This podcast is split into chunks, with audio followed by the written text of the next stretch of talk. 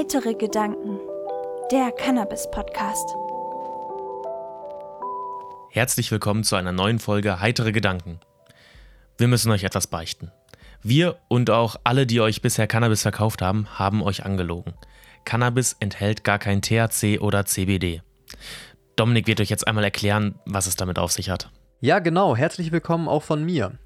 Ihr nehmt uns doch auf den Arm, werden jetzt vermutlich einige von euch denken, aber in der Hanfpflanze kommen CBD und THC gar nicht in der Form vor, wie wir es alle kennen, sondern nur die Säureverbindung THCA und CBDA, THC-Säure und CBD-Säure. Der Unterschied zu THC und CBD besteht darin, dass bei diesen Molekülen noch eine Carboxylgruppe am Kettenende vorhanden ist. Erst nach der sogenannten Dekarboxylierung, also der Entfernung der Carboxylgruppe, haben wir unsere bekannten Cannabinoide. Wir haben hier zwar gerade nur THC und CBD genannt, aber das gilt natürlich für alle Cannabinoide. Die beiden dienen hier nur als die bekanntesten und damit als Repräsentanten. Cannabinoidsäuren haben allerdings keinerlei psychoaktive Wirkung auf unseren Körper. Es scheint aber so, dass auch THCA und CBDA auf den Körper wirken und so womöglich auch bei der Behandlung von Krankheiten, die derzeit mit THC und CBD behandelt werden, helfen könnten. Hier ist die Studienlage aber noch so dünn, dass man da noch keine wirkliche Aussage treffen kann. Sollte es aber helfen, so könnte es THC in einigen Behandlungen ablösen, da ja die psychoaktive Wirkung in den meisten Fällen als Nebenwirkung einzustufen ist. Es bringt also nichts, die unbehandelte Handpflanze zu essen. Aber wie funktioniert denn die Dekarboxylierung? Was ein Wort, ey. Dekarboxylierung. Die Dekarboxylierung ist eine chemische Reaktion, bei der aus einem Molekül, bei uns jetzt THCA, ein Kohlenstoffdioxidmolekül abgespalten wird.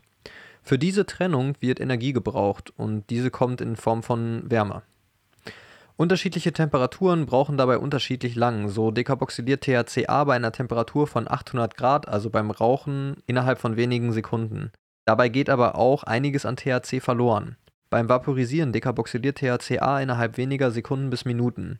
Dabei und beim Rauchen müsst ihr auf nichts anderes achten, da man den Dampf und Rauch ja direkt einatmet. Aber beim Kochen und Backen mit Cannabis ist richtiges Dekarboxylieren umso wichtiger.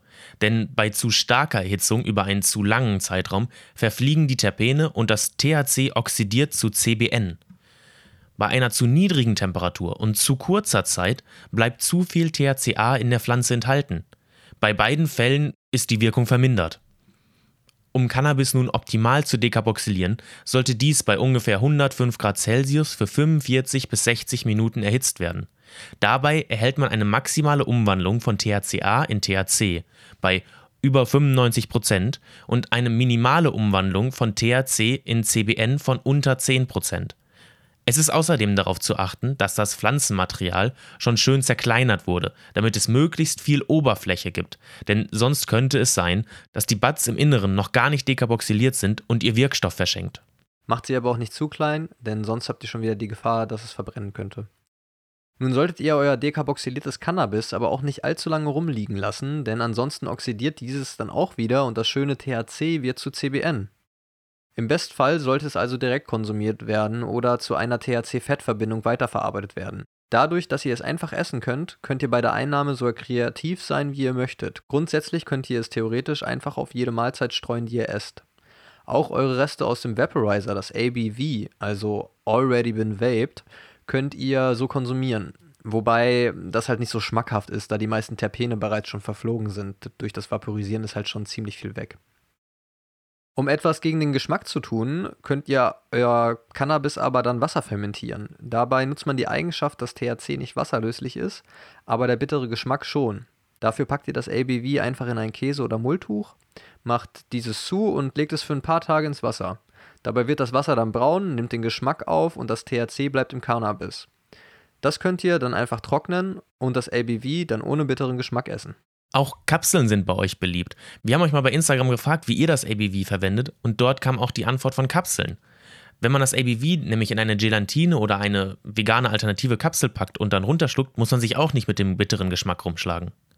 Was auch viele von euch geschrieben haben, ist, dass ihr euer ABV mit Kokosöl, Kokosbutter oder herkömmlicher Butter bindet. Dabei wird das ABV oder auch das im Ofen dekarboxylierte Cannabis bei ungefähr 90 Grad in den Fetten eingekocht. Dies geschieht aus einer Mischung aus Wasser, dem bevorzugten Fett und dem dekarboxylierten Cannabis oder ABV. Nach ein paar Stunden, so zwei bis vier, kann man das dann vom Herd nehmen, auch durch ein Käsetuch filtern, das dann in den Kühlschrank stellen und am nächsten Tag ist dann die Butter fest und so könnt ihr das dann ganz leicht vom Wasser trennen.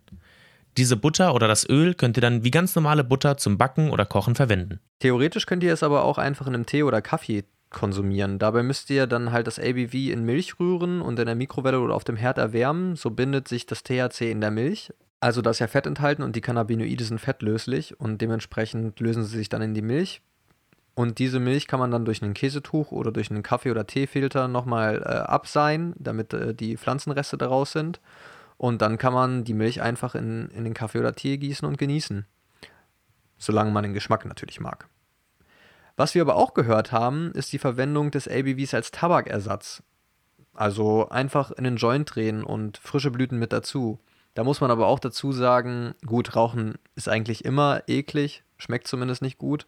Muss man auf jeden Fall mögen wollen. Ähm, ich habe das ein paar Mal probiert. Ich habe auch diverse andere Sachen schon ausprobiert. Ich habe schon Kapseln gemacht. Ich habe mir Liquid hergestellt.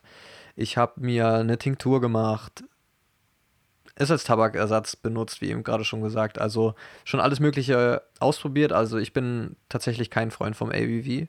Äh, kann ich so ganz offen sagen. Das, das schmeckt mir einfach nicht. Äh, vielleicht sollte ich doch nochmal probieren, Kapseln zu machen. Aber momentan ist es auch einfach ein super Blumendünger. Wir hoffen, ihr konntet einiges mitnehmen, wie man Cannabis dekarboxyliert, was Dekarboxylin überhaupt ist und wie ihr euer ABV verwenden könnt. Und falls ihr euer ABV noch irgendwie anders verwendet, äh, schreibt das doch einfach gerne in die Kommentare oder schreibt uns eine Nachricht bei Instagram. Wir sind da immer sehr offen und freuen uns über jede Nachricht, die wir bekommen. Da machen wir auch nochmal eine Update-Serie. Vielleicht können wir ja auch nochmal ein paar Videos herstellen und euch äh, dann auch tatsächlich Anleitungen zeigen, wie man gewisse Dinge herstellt aus den medizinischen Blüten. Da ich Patient bin, ähm, müsste das ja eigentlich auch umsetzbar sein. Müssen wir nur gucken, auf welcher Plattform. In diesem Sinne, macht euch noch einen schönen Abend und bleibt schön heiter. Auf Wiederhören. Wenn ihr uns unterstützen wollt, dann schaut auf unserer Homepage vorbei, heitere-gedanken.de. Wir bieten Fairtrade Cannabis-inspirierte Textilien an, Glasaufbewahrung für eure Kräuter und ihr findet auf unserer Homepage auch einen 20% Rabattcode für Terpens. Folgt uns auch auf Instagram und YouTube, um nichts zu verpassen.